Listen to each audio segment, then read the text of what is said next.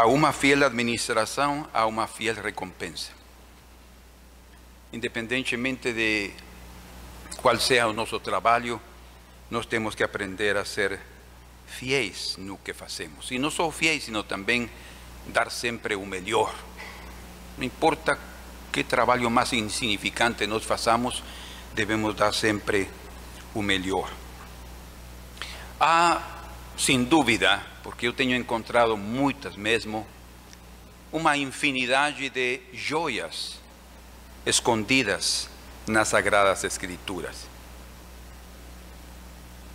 E elas podem ser encontradas quando nós dedicamos a ler as Escrituras de uma forma que manifeste diante do Senhor amor pelos seus caminhos. Quando nós lemos as Escrituras só por compromisso, não vai dar-nos o que ela pode nos dar. Ou seja, não em si a letra, sino o Espírito Santo que abre os olhos quando nós estamos lendo as Escrituras. Então, quando nós lemos com amor, com prazer, essas joias que estão escondidas são reveladas a nós. E quando o Senhor também vê em nós um anelo por entender esses caminhos, mais ainda o Senhor revela e nos mostra essas joias para nossa vida. E essas coisas que preciosas que nós encontramos são uma revelação do caráter benigno e sábio de nosso Senhor através de sua intervenção constante nas nossas vidas. Nós vemos na Escritura ele intervindo no meio dos homens. Né? mas intervindo não só também através de homens descrentes, sino principalmente daqueles que são homens de fé. Né? Então ele se mostra aqui nas Escrituras o que aconteceu, como ele o fez e que frutos vieram depois desse trabalho precioso. E obviamente, quando ele se move no meio dos seus filhos, ele está mostrando aí a, a sua direção, como ele dirige a vida de aqueles que, te, que o temem, que esperam nele. Ele sempre os vai dirigir e os vai dirigir para que eles experimentem os seus bons e eternos propósitos para suas vidas. Aliás, através dessa direção divina, também podemos conhecer a esses homens e mulheres que se deixam dirigir. Homens e mulheres que também revelam o seu próprio caráter e manifestam também os dons que o Senhor eh, derrama sobre eles. Hoje vamos a ver um desses, dessas joias que eu tenho encontrado nas Escrituras. Ah, eu tenho muitas, mas hoje dice, eu vou dar esta. Talvez não tenha falado sobre esta, esta questão aqui, provavelmente, mas vamos a ler juntos em Gênesis capítulo 37. Outra vez, uma passagem conhecida por todos nós, contudo, ali há algo que necessitamos também aprender além do que nós já temos visto. Diz ali no verso 1, e vamos ler o verso 1 e o verso 2. Habitou Jacó na terra das peregrinações de seu pai, isso em Canaã, na terra de Canaã. E diz agora, isso é a introdução. E logo no verso 2 diz: Esta é a história de Jacó, tendo José 17 anos, apacentava os rebanhos com seus irmãos, sendo ainda jovem, acompanhava os filhos de Bila e os filhos de Silpa, mulheres de seu pai, e trazia más notícias deles a seu pai. Bom, uh, me chama muito a atenção que o escritor de Gênesis, que é o próprio Moisés, ele diga aqui: esta é a história de Jacó. Porque aqui se inicia a história de José, não a história de Jacó. Porque a história de Jacó se iniciou no capítulo 27. ¿Sí? Quando ele está com seu irmão Esaú e logo ele engana seu pai e aí por diante, quando ele foge para Padã Arã e aí por diante. Até chegar ao capítulo 36, que es o anterior que nos estamos leyendo aquí. Entonces cuando dice aquí, esta es la historia de Jacob, obviamente está se refiriendo a las experiencias pasadas de Jacob y sus encuentros con Dios.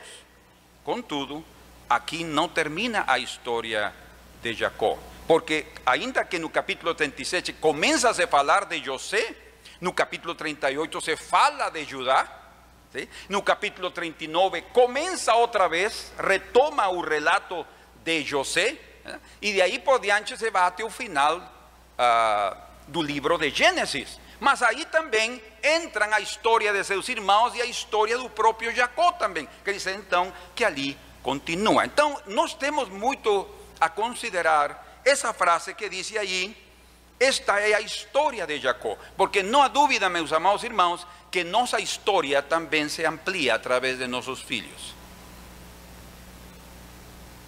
Ou seja, o que nós somos vai continuar, como um dia falando sobre a ressurreição a meu pai, evangelizando segundo eu a ele, ele me disse: Filho, tu és a minha ressurreição. Ou seja, o que ele estava tratando de dizer, me dizer é que sua vida continuava comigo, e é verdade.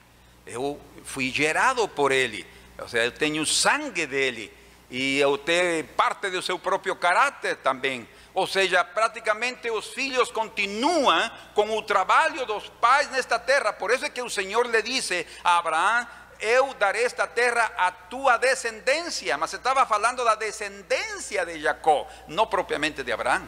Mas para ele tudo isso era parte da vida de Abraão. E Abraão entendeu que toda aquela descendência filhos y netos y bisnetos, todo eso era parte de su propia vida. O sea, nós irmãos no podemos nos desligar un do otro. Nem os filhos podem se desligar dos seus pais.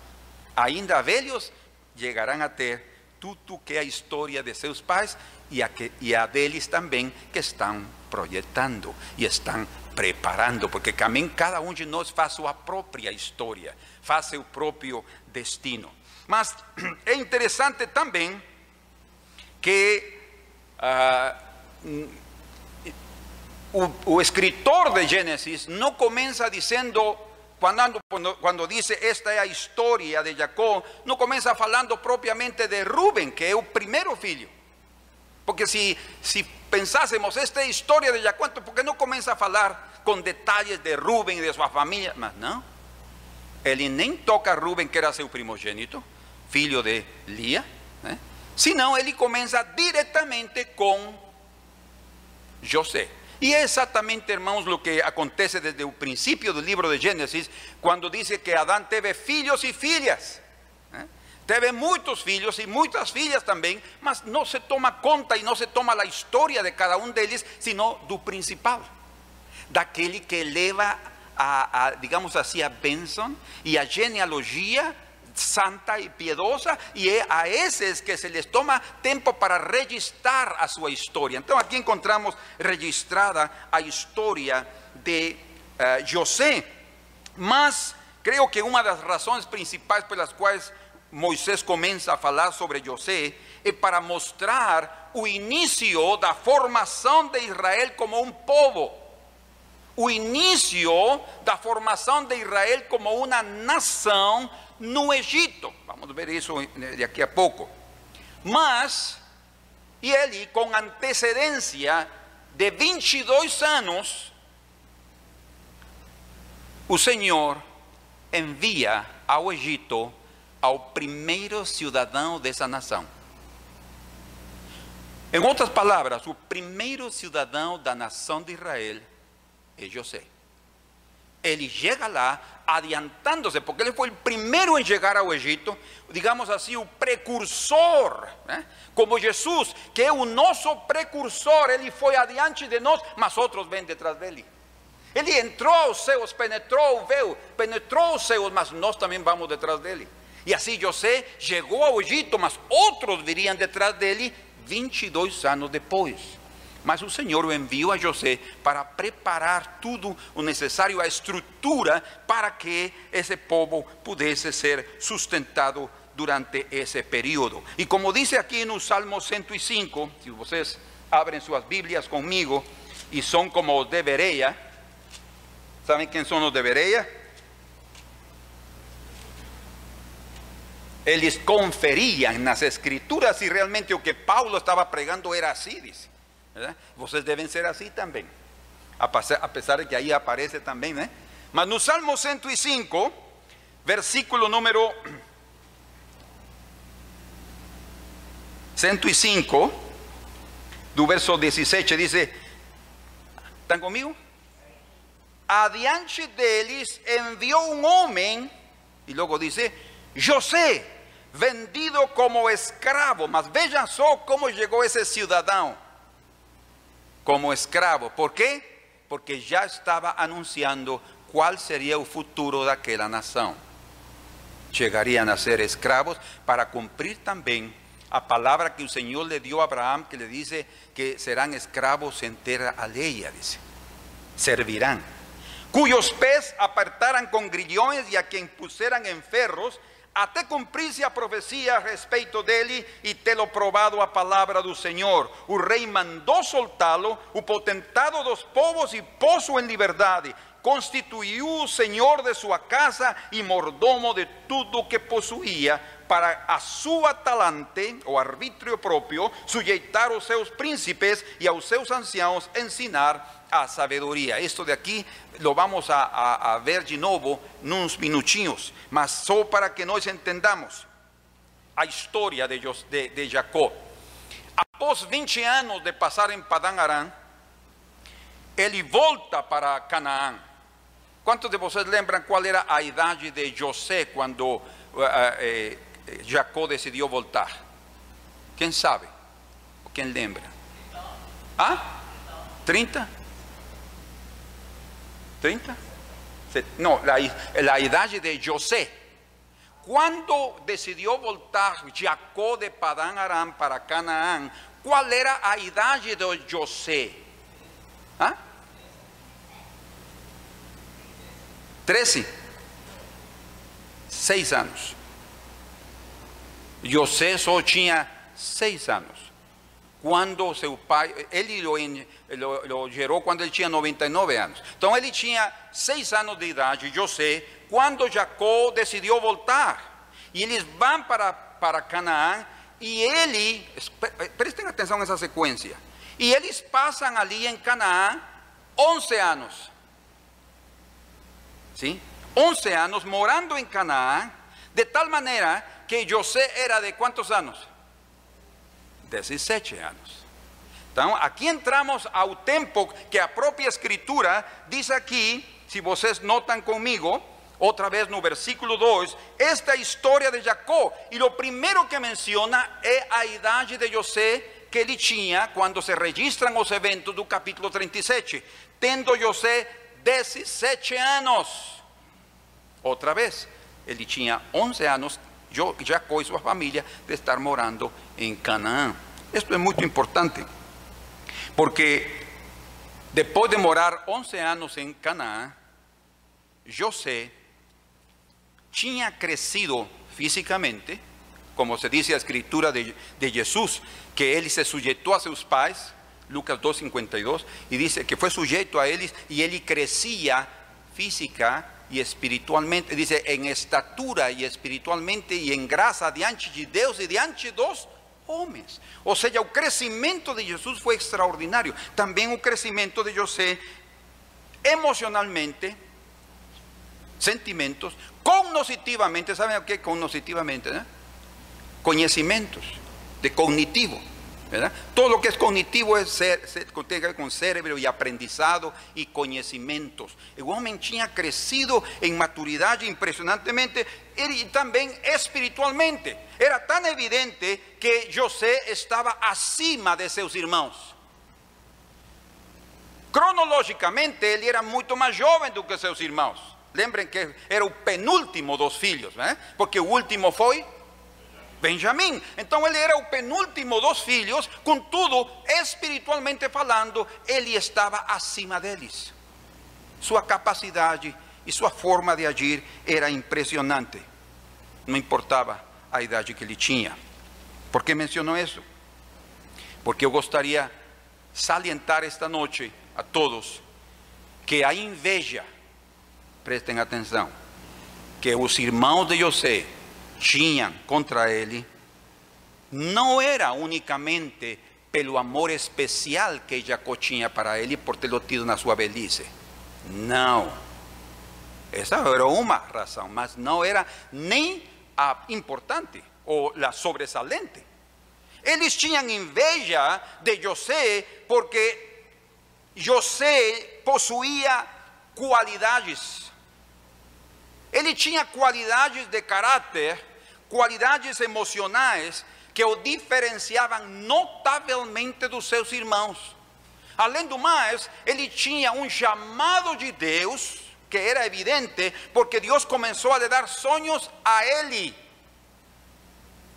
Ele tinha um chamado de Deus. Não a Judá. Judá seria escolhido mais na frente. A tribo de Judá seria escolhido. E diz também a escritura que Jacó colocou a Judá como, um, como aquele que seria a descendência dos reis.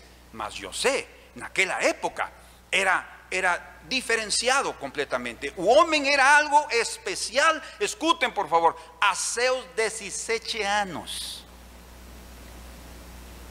tinha mais entendimento espiritual que todos seus irmãos. Então, essa principalmente era a inveja que eles tinham contra José e pelo chamado divino que havia nele, porque era evidente, e ele também, também tinha certa inocência, porque ele contou os sonhos com toda a liberdade do, do, do, do caso, e então aí todos entenderam muito bem o que estava acontecendo.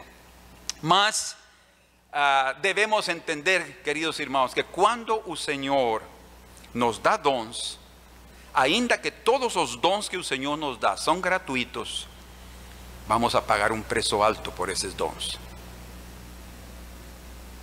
Devido aos dons que o Senhor lhe deu a José, ele pagou um preço muito alto. Teve a inveja de seus irmãos e por essas qualidades que ele tinha, foi vendido como escravo.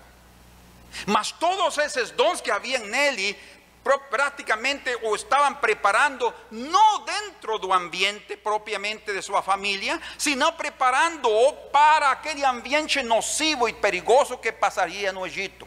Después, até después de muchos años, su propia familia reconocería a preeminencia de José, porque profetizado estaba que dice que sus hermanos se inclinarían diante dele. Não era para adorá-lo, sino para reconhecer que havia uma autoridade sobre sua vida e havia um chamado de Deus sobre ele.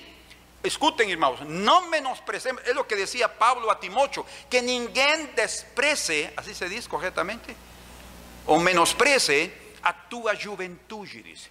Timóteo era um pastor jovem, mas obviamente tinha anciãos dentro, dentro da igreja. Mas isso não significava que ele não pudesse ter autoridade e fosse o pastor daquela igreja. Por isso é que nós lemos ali, nesse Salmo 105, que diz para a seu talante, ou seja, a sua própria vontade, sujeitar os seus príncipes no Egito, verso 22, e aos seus anciãos ensinar a sabedoria. Como assim? Ou seja, até pessoas velhas ele podia ensinar sabedoria. que impressionante então eh, o que havia na vida deste homem. Portanto, quando nós vamos a pagar um preço pelos dons que o Senhor nos dá, não quer dizer que Ele nos esté cobrando o dom. Não. O que significa é que nós vamos a sofrer por ter dons. Por exemplo, aquele que tem o dom de cura, se o Senhor lhe dá um dom de cura a alguém, essa pessoa vai pagar um preço alto por esse dom de cura. Sabem por quê? Porque ele vai derramar de suas forças sobre a vida de outros. Não que venha dele as forças, não, mas ele estará orando por muitas pessoas. Muitas pessoas lhe pedirão que ore por eles. E essa oração constante vai sugar suas forças, até físicas, em sua vida. Ou seja, o preço que alguém paga por um dom é alto. ¿Eh? Otra vez, no es que Dios nos esté cobrando un don, mas por el fato de tener algo especial de Dios, vamos a tener que sufrir y pasar momentos bastante difíciles. Aquel que tiene un don de misericordia, por ejemplo, va a tener que aprender a soportar a sus hermanos. O don de misericordia faz com que ele sofra em seu coração, mas ele sofre de bom grau. Por quê? Porque há um dom na sua vida, mas não será fácil. Aquele que tem um dom de missionário, por exemplo, ele vai sentir prazer e tem um anelo de ir a outros lugares e a missões e a servir ao Senhor, mas isso implica que ele vai ter que derramar sua vida. Isso implica que deve, vai ter que passar eh, fome. Isso implica que muitas vezes não vai ter dinheiro e vai estar orando a Deus: Senhor, não tenho o que comer hoje. Um preço alto se paga pelos dons de Deus, mas aqueles que apreciam e amam o caminho de Deus estão dispostos a pagar esse preço, como José esteve. Por isso é que seus irmãos pegaram no pé dele, assim se diz essa expressão, eh? pegaram no pé dele, porque eles realmente invejavam a José generalizadamente, por todas as coisas, não só pelo, pela pelo traje de cores que o Senhor que seu pai lhe tinha preparado, não, não, sino porque ele também estava acima deles em autoridade. Quero lhes mostrar. Então, tudo o que fizeram contra José, inevitavelmente tocou a Jacó, mas diretamente era contra José. Então, quando diz aqui que tinha ele 17 anos, Quero les dar agora o significado número 17. Vamos a ver aqui duas projeções. A primeira, por favor, se podem mostrar aqui.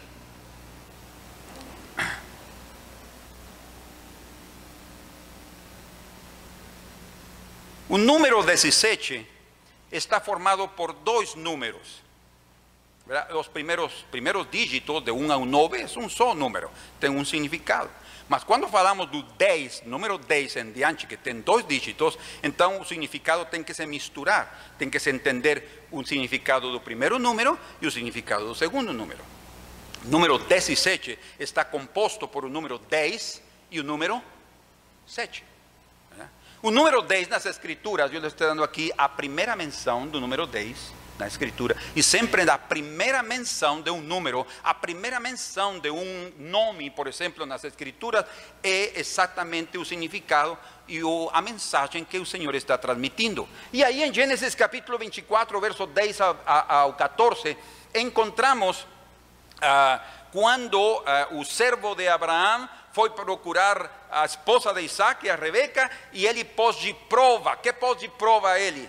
Vocês podem ler aí do verso 10, 14, não agora, por favor, sino em suas casas, anotem se querem. Né? Mas aí lhe diz: Senhor, que agora que estou aqui neste poço de água e as filhas dos homens dessa cidade virão a pegar água, que a primeira moça que eu lhe pedir água e ela inclinar o seu cântaro e me dizer: Bebe, meu Senhor, e depois eu, ela, ela voluntariamente me diga, e eu vou dar de beber a teus camelos, seja essa a esposa do meu Senhor. E assim aconteceu. Saiu Rebeca, dice, ele, ela desceu ao poço, porque desse poço tinha que descer em degraus, até lá embaixo, pegar a água, subir, e aí ela liga com seu cântaro, quando, pode me dar de beber? Sim, meu Senhor. E ela dá de beber, e depois lhe diz, e também eu, porque ela viu aí os dez camelos, com aquela cara de sedentos. E ela disse: Eu também vou dar de beber a teus camelos. Era uma prova, era uma prova. Número 10 nos fala de prova. E aí encontramos que no verso 17 ao 22, exatamente, ele, ela ah, passou a prova. E quando nós passamos uma prova, que aconteceu depois quando ela, sua família a soltou? Dice que ela montou sobre um camelo e viajou para com seu esposo Isaac. ¿Eh? ¿Qué acontece? Cuando nos vencemos las pruebas, después estaremos sobre ellas. Ellas serán nuestro medio, nuestro medio de transporte para nos llevar a nuestro amado. Entonces es tan importante realmente vencer las pruebas. Mas ¿cuántos mandamientos el Señor nos dio? Diez. ¿Por qué diez? ¿Por qué diez mandamientos? ¿Por qué diez palabras, como he escrito también, como he dicho no hebraico? Son diez mandamientos porque, hermanos, vamos a ser probados na obediencia. Seremos probados na obediencia. Y luego encontramos aquí un número 7 ¿Dónde aparece por primera vez el número 7? En Génesis capítulo 4, verso 15 y 24, cuando la Mequi está diciendo que si alguien ofende, él será siete veces vingado. Por quê? Porque o número 7 fala da complementação, do que se complementa quando chega a, a, a seu máximo. ¿eh? Número 7 chamam que é um número perfeito, mas o que realmente significa é a, a complementação. Por isso existem sete dias da semana. ¿né? E diz sete semanas de ano. E o Senhor, em, todo o ciclo profético da Escritura, está, o número 7 está envolvido. Por quê? Porque é a complementação do seu plano. Mas principalmente, o número 7, ali no versículo, capítulo 21 de Gênesis, do verso 28 ao 31, tem a ver com juramento. Aí você pode ver, vamos juntos aí? Gênesis 21. E vejam a, a pergunta que fazem aí. Estão comigo? Diz no verso 28: Pôs Abraão à parte sete cordeiras do rebanho. E perguntou a Abimeleque, que era o rei dos filisteus, a Abraão, que significam as sete cordeiras que puseste à parte? Respondeu Abraão: receberás de minhas mãos as sete cordeiras para que me sirvan de testemunho de que eu cavei este poço. Por isso se chamou aquele lugar Ber Sheba. Ber é poço e Sheba é juramento, ou sete. Então se chama o poço do sete ou o poço do juramento, porque diz aí, porque ali juraram eles ambos. Então essas sete cordeiras significavam um testemunho de juramento.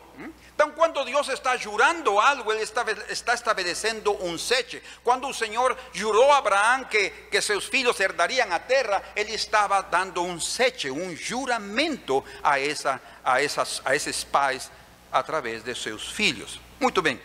Vejamos agora a, segunda projeção e entendamos a mensagem desse número 17. A ver, quem quer, quem quer ler essa mensagem? Todos que estão aqui presentes. Os ausentes não podem. Mas podem ler, mas não podem levantar a mão. A ver, quem vai ler? Eu gostaria que alguém participasse. Irmão Joseval, que nunca participa. Porque quase nunca está aqui, ¿verdad? Porque ele nos serve lá embaixo. Deus o abençoe.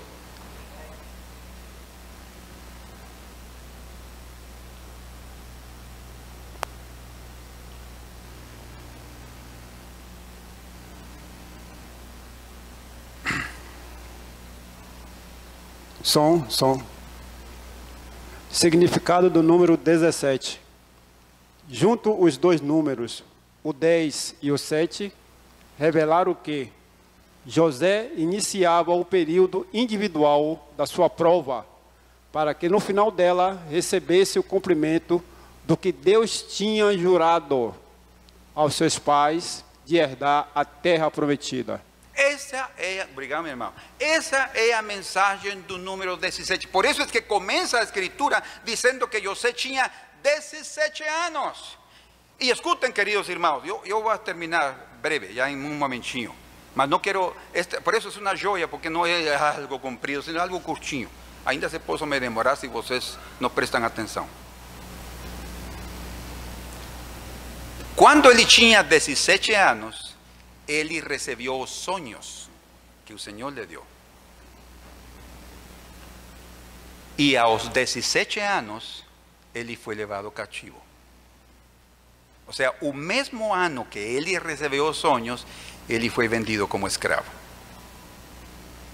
Certo?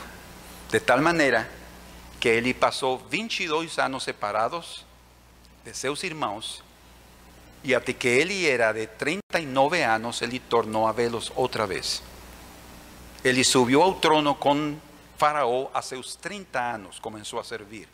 E passaram allí uh, os cinco anos de, Benson, ¿verdad? Más dois anos de, fome, e de ali chegaram seus irmãos para procurar comida. Essa é a conta correta. Mas então, assim, e escutem, irmãos amados, quando nós, nós entendemos esse significado do número 17, devemos entender que assim acontecerá os planos de Deus em nossa vida também.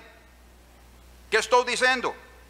Cada pessoa que é chamada pelo Senhor a uma tarefa específica, seja grande, média ou pequena, terá que passar por muitas e diversas provas antes de herdar aquilo que se lhe tem prometido.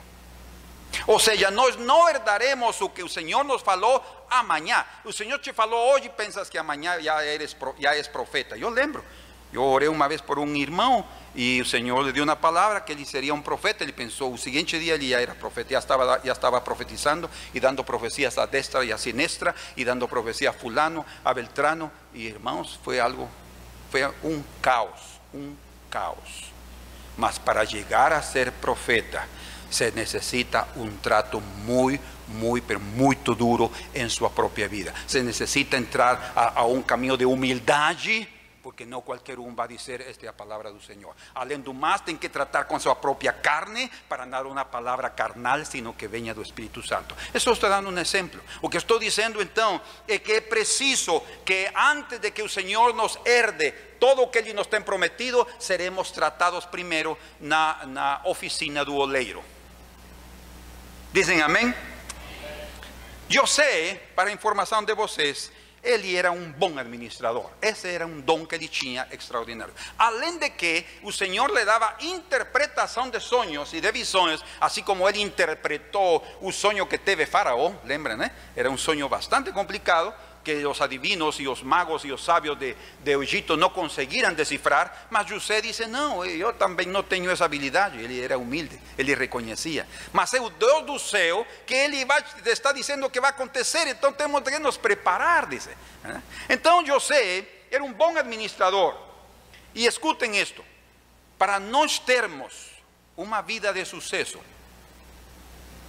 y cuando estoy hablando de una vida de suceso, no estoy hablando de llegar a tener riquezas y fama.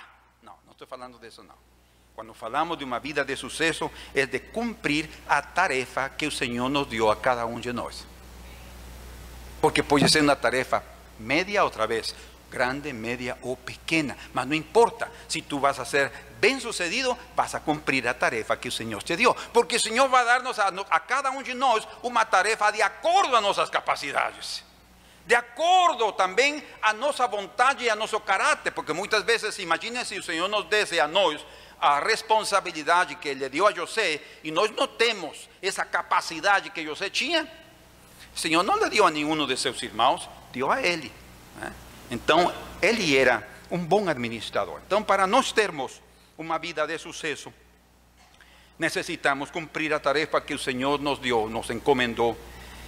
É necessário obviamente, para cumprir esa tarefa, ser bons administradores, com dons, presentes divinos, dados pelo Senhor, devido ao chamado. Quero que leam comigo aqui, só um, um, uns versículos para vocês entender o que estou dizendo, porque na Escritura isto está muito claro. Primeira de Crônicas, capítulo 27. Vamos aí, me ajudem para eu avançar.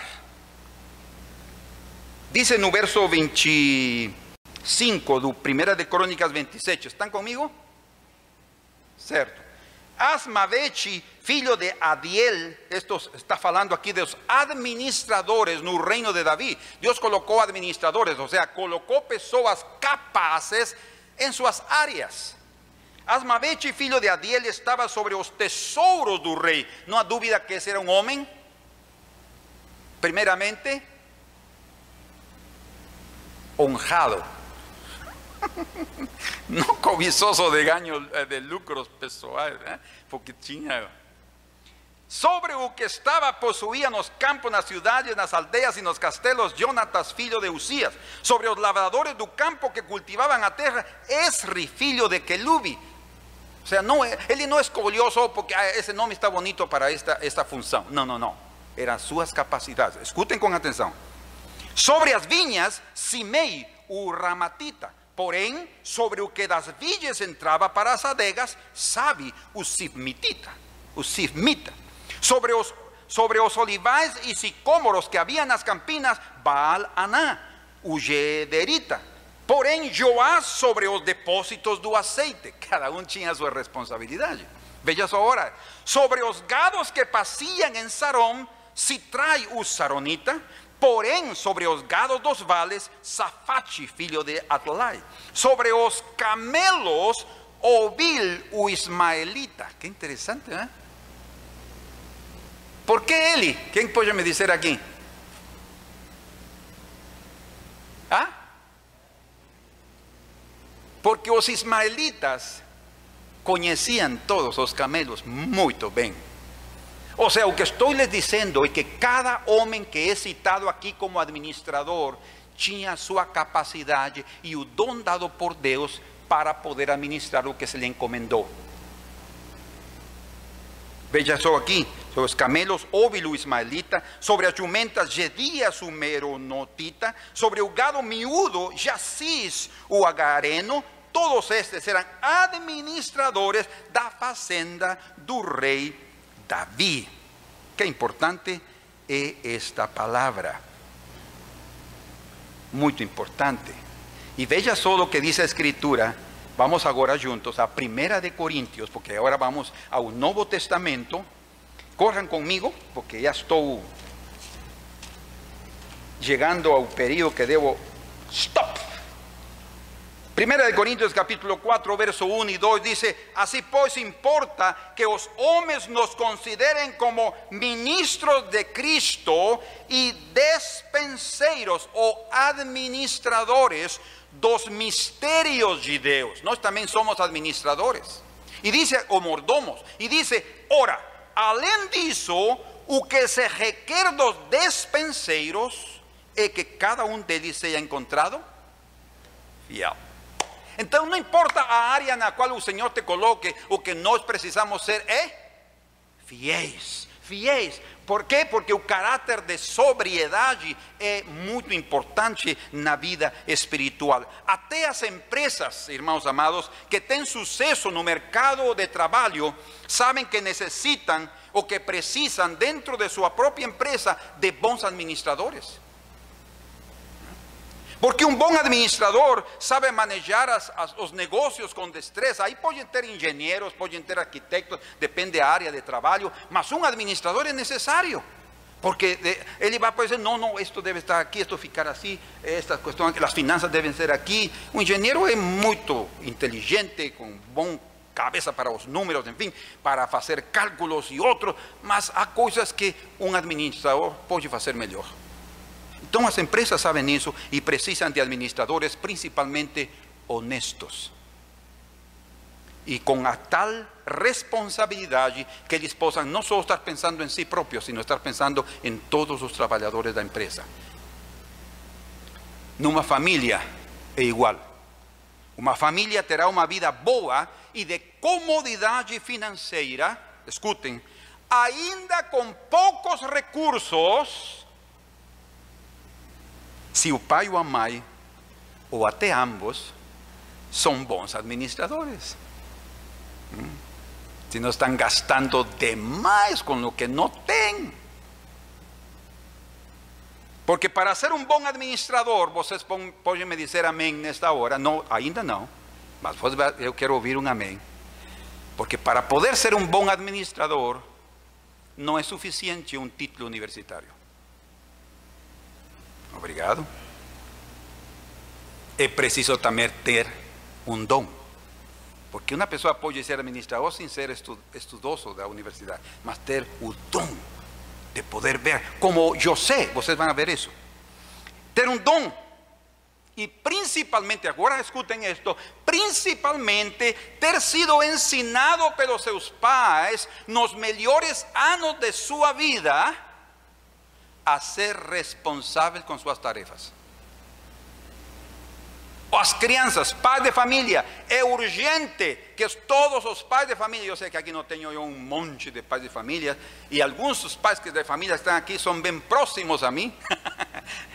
não se sentam, por favor, eludidos, não é esse o meu propósito, mas segundo as escrituras, cada pai de família deve ser responsável em ensinar a seus filhos, dar a eles responsabilidades, tarefas, de acordo à sua capacidade, de acordo à sua idade, para que eles cumpram sua tarefa e o façam com excelência. Por quê? Porque através de fazer isso, diariamente, eso se convierte en parte de sus propias vidas. Y cuando ellos crecen, ellos simplemente están agindo de acuerdo a lo que aprenderan en sus mejores años de vida. Por eso que a los 17 años, José ya era un buen administrador. Porque Jacob o colocaba con responsabilidad. Si nos voltamos al día al libro de Génesis, notaremos claramente que dice allí esta historia de Jacob, tendo José 17 años, fin, presten atención, tendo José 17 años, apacentaba os rebaños con seus irmãos. Ou seja, ele já estava apacentando rebaños com seus irmãos. Ele já tinha a responsabilidade também de cuidar ovelhas. Né? Não importa que ele tenha sido, digamos assim, o preferido de Jacó, mas ele tinha responsabilidades. Jacó não conseguiu esconder que ele o amava devido a tê-lo tido na sua velhice, mas ele tinha responsabilidades. Nós não podemos, irmãos, fazer diferenças entre os filhos e a este colocar a trabalhar e a este não. Não, todos têm que trabalhar, todos têm que ter suas tarefas e todos têm que cumprir, porque é preciso aprender responsabilidade. Porque na vida nos a exigir responsabilidade. Né? E isso vai ser determinante em nossa vida já no trabalho. Se nós lemos, por exemplo, em Gênesis capítulo 33 e verso 4, capítulo 33 e versículo número 4, dice, porque a palavra do Senhor é reta. Agora vejam só, e todo o seu proceder, o proceder de quem? Nós podemos dizer da palavra, mas a palavra de Deus representa a Deus. Então está falando aqui de Deus. E, e todo o proceder é fiel. Ou seja, toda a conduta de Deus é fiel. E em Isaías capítulo 11, quando entendemos sobre o caráter del, do Messias, Cristo Jesus, diz aí em capítulo 11 e versículo número 5, falando do que estava ele vestido, dice: A justiça será o cinto dos seus lombos e a fidelidade o cinto dos seus rins. Ou seja, aqui esta parte a parte, já sabemos onde estão as emoções e sentimentos, mas esta parte também representa o serviço. Por isso é que quando aqueles servos iam a servir, dice que se cingiam, ¿eh? se cingiam para preparar-se a servir. E diz a escritura aqui que Cristo tinha aqui nos, nos, nos, nos seus rins, nos seus lombos, o cinto de fidelidade. Por isso ele cumpriu toda a missão que Deus, seu Pai, lhe encomendou, porque era um homem fiel em sua, em todo seu proceder, em toda a sua conduta. Amém. Quantos dizem amém? Agora, aqui também diz que nessa tarefa que eh, eh, eh, José tinha, voltando aqui, vamos aqui, me ajudem aí. Gênesis, onde vamos a voltar? Gênesis 37, ¿verdad? Dice algo além. Quem lhe chamou a atenção algo aí interessante do versículo 2 do capítulo 37? Quem lhe chama a atenção algo aí que edita, uma frase aí interessante? A ver, rápido. ¿Cómo? Más fama.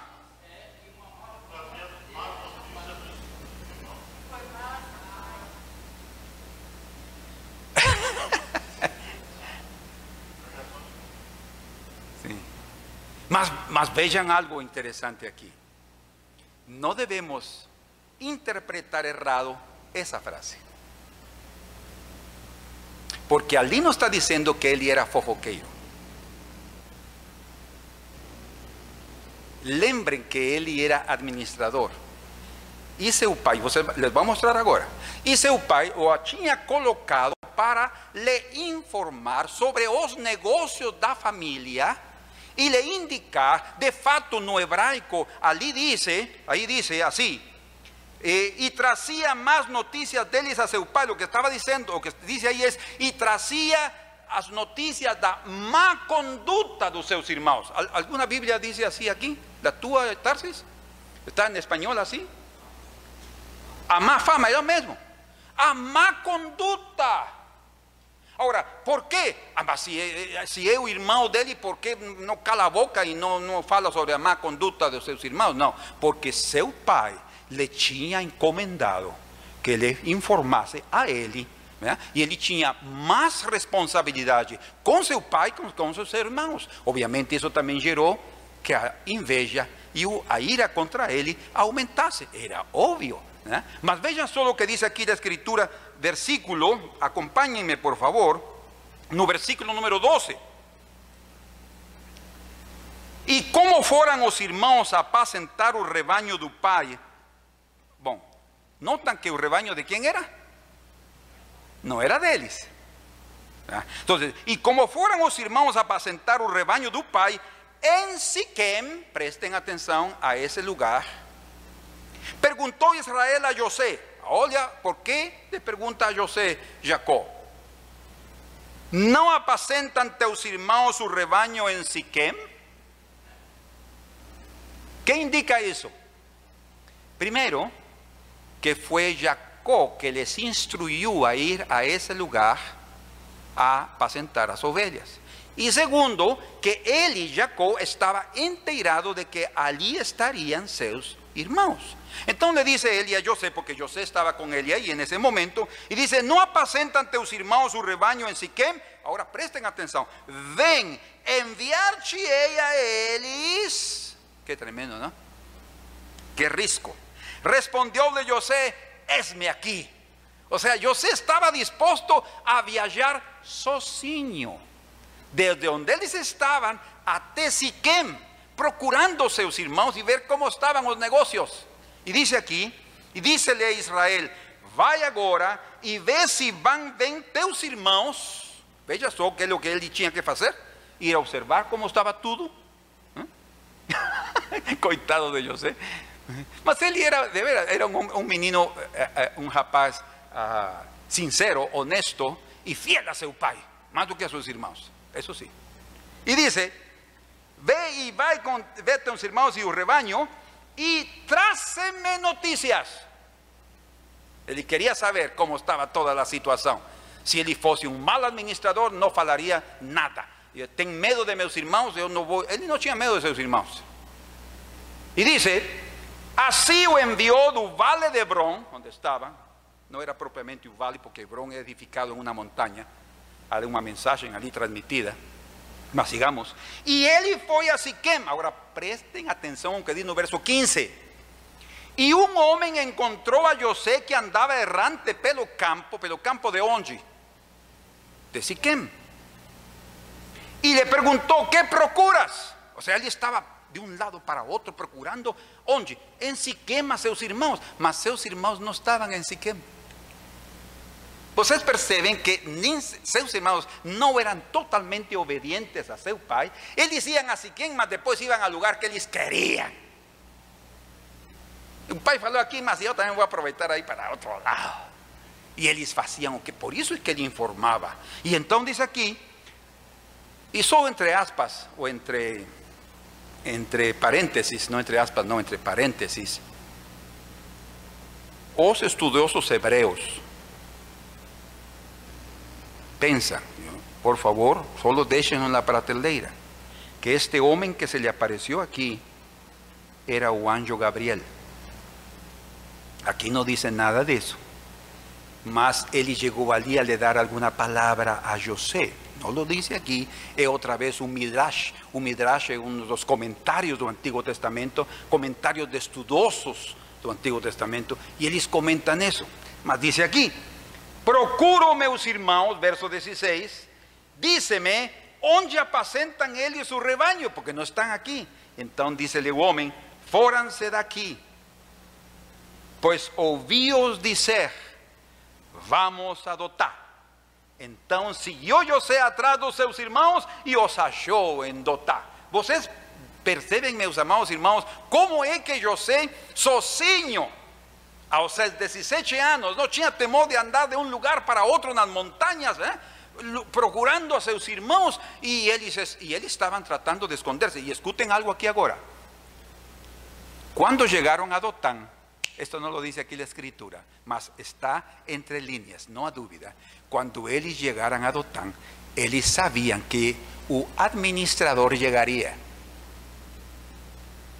¿Están entendiendo lo que estoy diciendo? Ellos sabían que cedo o tarde José iba a aparecer. Ya lo estaban esperando. Por eso fugieran de Siquem y se fueran para Dotán, que quiere decir dos pozos. Había habían pozos de agua y habían unas cisternas que estaban secas, que fue allá donde lo colocaran. Y allí aconteció lo que aconteció en la vida de José. No gostavam, obviamente, da autoridade que o Senhor tinha colocado sobre ele, até porque ele era mais jovem do que eles, e é muito difícil a vezes se, sujeitar a um mais jovem do que nós e está sobre nós. E que pode me dizer esse? Que me pode ensinar a mim esse? Lemos aí que José no Egito ensinou sabedoria aos anciãos do Egito. Os seus irmãos sabiam então o que acontecería. Y yo voy a dejar esto para otra ocasión, para no tomar más tiempo, mas quiero terminar esta parte aquí. O Senhor preparou a José para se manter praticamente firme quando lhe falou sobre o que ia acontecer através dos sonhos. De fato, o Senhor lhe deu esses sonhos a José principalmente por ele, para lhe animar quando estivesse lá naqueles momentos difíceis. Ele se lembrasse, ai meu Deus, mas será que isso se vai cumprir? E o Senhor lhe deu essa fortaleza. Mas ele foi vendido a a Potifar no Egito pelos ismaelitas. ¿Y qué aconteció cuando él llegó a la casa de Potifar? ¿Quién lembra? Gigi. ¿Qué fue lo que aconteció con José cuando fue comprado por Potifar en su casa? ¿Lembras? ¿Dónde colocó Potifar a, a José?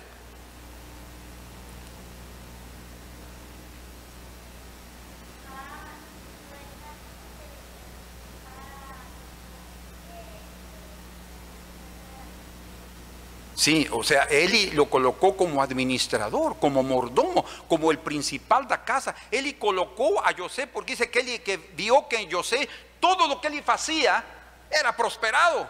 Todo Dios lo abençoaba. Y la escritura dice que el Señor fue con José a Egipto. E, hermanos amados, escuchen. Dios, a presencia del Señor, estará con aquellos que viven en la presencia del Señor. Ay, que el Señor esté, mas no tenemos que andar, o que estoy diciendo es que tenemos que andar correctamente. Si nos andamos correctamente, el Señor estará conosco. Les doy dos pasajes aquí rápidamente. Primera de Crónicas 15.2, que el primero que lo encuentre o lee por favor, ahí va a aparecer porque Pedriño ya la colocó allí en la tela y lo va a leer. ¿Quién está con micrófono? A ver, mi hermana Julia, a ver, usted que ya tiene micrófono ahí, lee ahí. Então disse Davi: Ninguém pode levar a arca. primera, segunda de Crónicas. Segundo, perdón, yo dije, si dice primera, me disculpe. Segundo de Crónicas 15.2. A ver, Esse saiu ao encontro de Asa e lhe disse: Ouvi-me, Asa, e todo o Judá e Benjamim. O Senhor está convosco, enquanto vós estáis com ele. Se o buscardes, ele se deixará achar. Porém, se o deixardes, vos deixará. Qual é a chave então? Para que o Senhor esteja conosco? que nós também estejamos com Ele. que significa? Andar corretamente. Outro versículo, agora necessito um microfone para alguém mais. Amós capítulo 5, verso 14. Quem pode ler esse versículo? Levante a mão, rápido. Me manda Seara, por favor. Amós 5, 14. Obrigado. Buscai o bem e não o mal, para que vivais, e assim o Senhor, o Deus dos exércitos, estará convosco, como dizeis. Percebem como é que a presença do Senhor é prometida para estar conosco se nós procuramos o bem para que vivamos. Então, quando José diz a escritura que o Senhor foi com José, é porque o homem estava com ele. José amava ao Senhor. Ele não era um mexeriqueiro, não. Não era um fofoqueiro. Ele era um homem responsável, um bom administrador. E ele se tornou no mordomo. De aí vocês sabem a história. Teve uma calúnia, parou na cadeia. Que se convirtió na cadeia? Dice que, perdão? Sim, não, não, na cadeia, no, no, na prisão.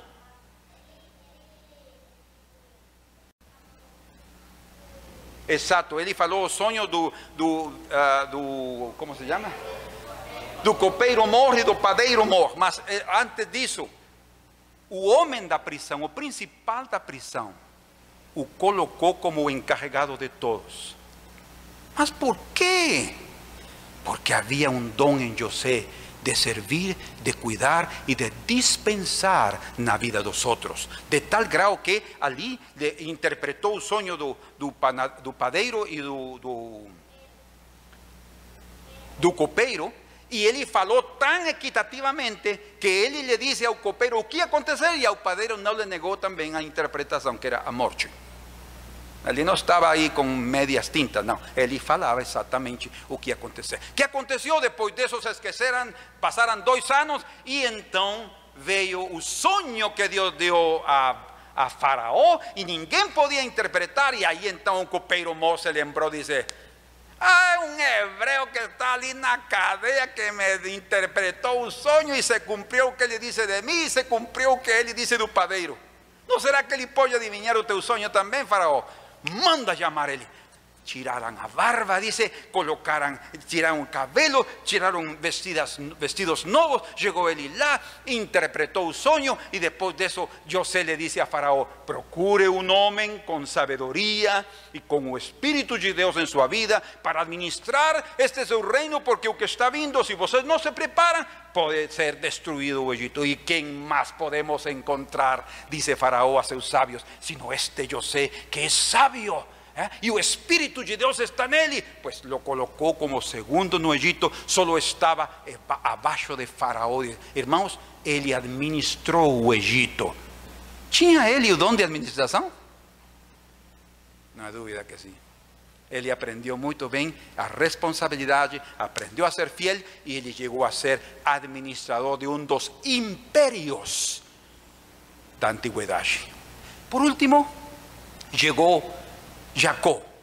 Llegó lá a, Egipto y cuando llegó toda su familia, dice que Faraón se enteró que había llegado la familia de José y después llegó eh, José con, con su pai Jacob y se lo presentó a Faraón, porque Jacob abençoou a Faraón, el mayor abençoou o menor. Y entonces, ¿qué aconteció? Ven Faraón y le preguntó a, a, a Jacob, dice, ¿y cuántos son los años de tu edad? Presten atención. Esto es último. E então Jacó disse: Bom, os anos da minha peregrinação, sendo bem difíceis e de muitas penas que eu tenho passado, são poucos em comparação com a idade dos meus pais, mas eu tenho 130 anos. Oh, disse Faraó, 130 anos. Vocês podem ler aí, a ver, só les dou aí a, a referência. Gênesis 47, 8 e 9. E logo, dice aí em Gênesis 47, veja só, versículo 27. Assim habitou Israel uh, na terra de Gozen, nela tomaram possessão e foram fecundos e muitos se multiplicaram. Verso 28. Jacó viveu na terra do Egito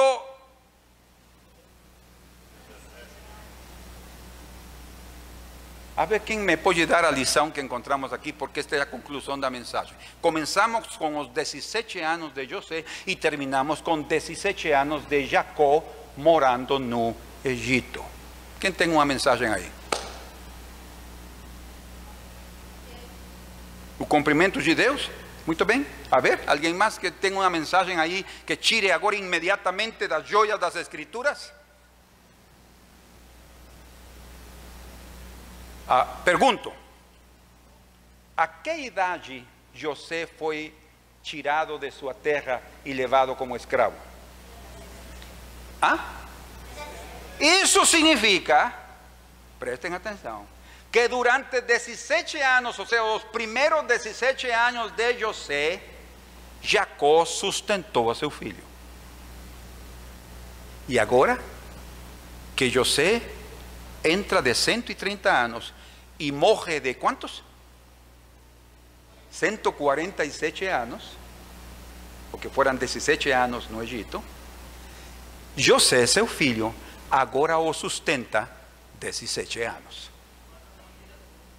Não, claro, é óbvio. A, todas las, a todos seus irmãos e suas famílias e tudo, mas o que estamos vendo aqui é a relação dos 17 anos de José quando ele foi vendido e os 17 anos que passou o povo de Israel no Egito, no, eh, Jacó no Egito e seu filho agora o sustentou. Queridos filhos, aprendamos también a sustentar a aquellos que nos sustentan.